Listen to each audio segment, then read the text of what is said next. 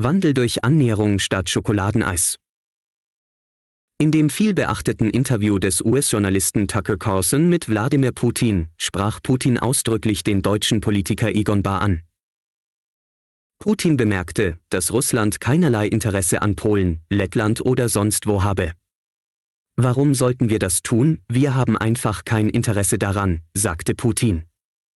Man brauche auch kein Analyst zu sein, um zu wissen, dass ein solches Interesse zu einem globalen Krieg führen würde und ein solcher globaler Krieg könne die ganze Menschheit zerstören.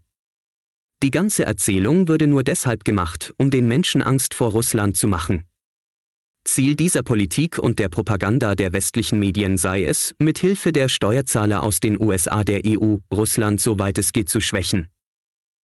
Haben die USA eigentlich nichts Besseres zu tun, anstatt sich um die eigenen Probleme zu kümmern, kämpfe man einen Krieg, der tausende Meilen von zu Hause entfernt liege, sagte Putin. Aber in der Welt der Propaganda sei es schwer dem etwas entgegenzusetzen, denn die USA würden die Medien kontrollieren, auch die europäischen Medien, so Putin. Die deutsche Politik sei hingegen eine Politik des kollektiven Westens, anstelle einer Politik ihrer nationalen Interessen. Es bestehe auch immer noch eine intakte Pipeline über die Ukraine und Polen, um Gas zu liefern. Russland sei bereit, Gas zu liefern. Aber warum öffne man diese Pipeline nicht? Damit mache man sich die Wirtschaft kaputt. Die Deutschen liefern Waffen und geben Geld. Deutschland sei nach den USA der zweitwichtigste Geldgeber für die Ukraine. Warum sagt man den Ukrainern nicht, wir geben Geld und liefern euch Waffen, macht doch diese Pipeline auf. Anstattdessen kaufe mal LNG-Gas zu enormen Preisen und bringe damit die Wirtschaft auf Null. Aber ohne Wirtschaft, woher soll das Geld denn für die Ukraine dann kommen? Dies seien hochinkompetente Menschen, die so etwas machen, meinte Putin. Nach dem Zusammenbruch der Sowjetunion sei es zu einer Politik gekommen, die Druck auf Russland ausübe. Die Expansion der NATO nach Osten oder die ganzen Raketenabfangsysteme, damit mache man Druck auch die Ukraine nun in die NATO zu holen. Sei nur Druck, Druck, Druck, so Putin. Er habe damals mit Bill Clinton gesprochen und gefragt, wie es um einen Beitritt Russlands zur NATO aussehen würde.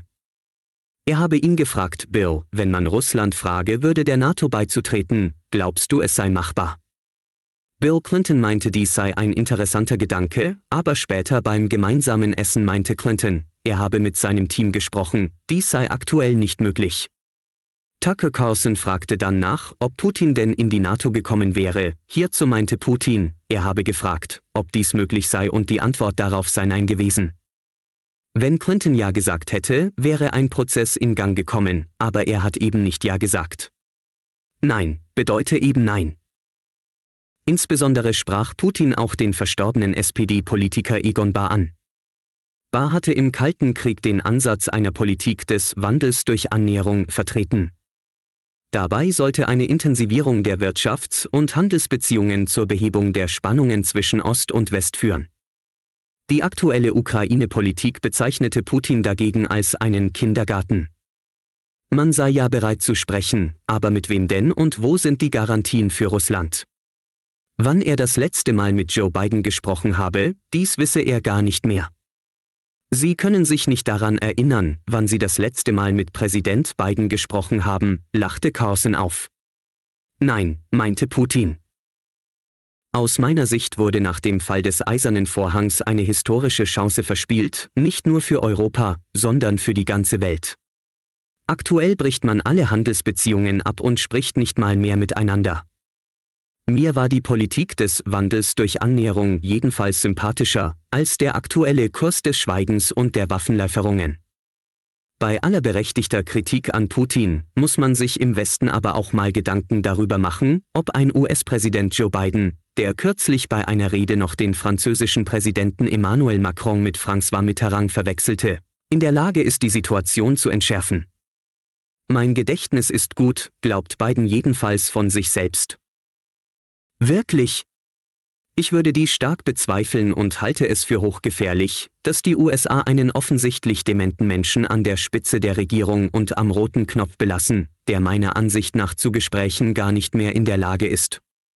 Ein US-Präsident, der nach einem Amoklauf über seine Vorliebe für Schokoladeneis gesprochen hat. Das Schokoladeneis-Video sorgte bei TikTok für Aufmerksamkeit und wurde wie folgt. Kommentiert, das liegt daran, dass er ein schwachsinniger Legastheniker ist, der an Demenz leidet und aus dem Amt entfernt werden sollte, weil er inkompetent ist. Die Welt braucht jedenfalls einen US-Präsidenten, der in der Lage ist, über Frieden und eine neue Politik des Wandels durch Annäherung im Sinne von Egon Bahr zu sprechen. Und nicht über sein Schokoladeneis, dafür ist die Situation einfach zu gefährlich.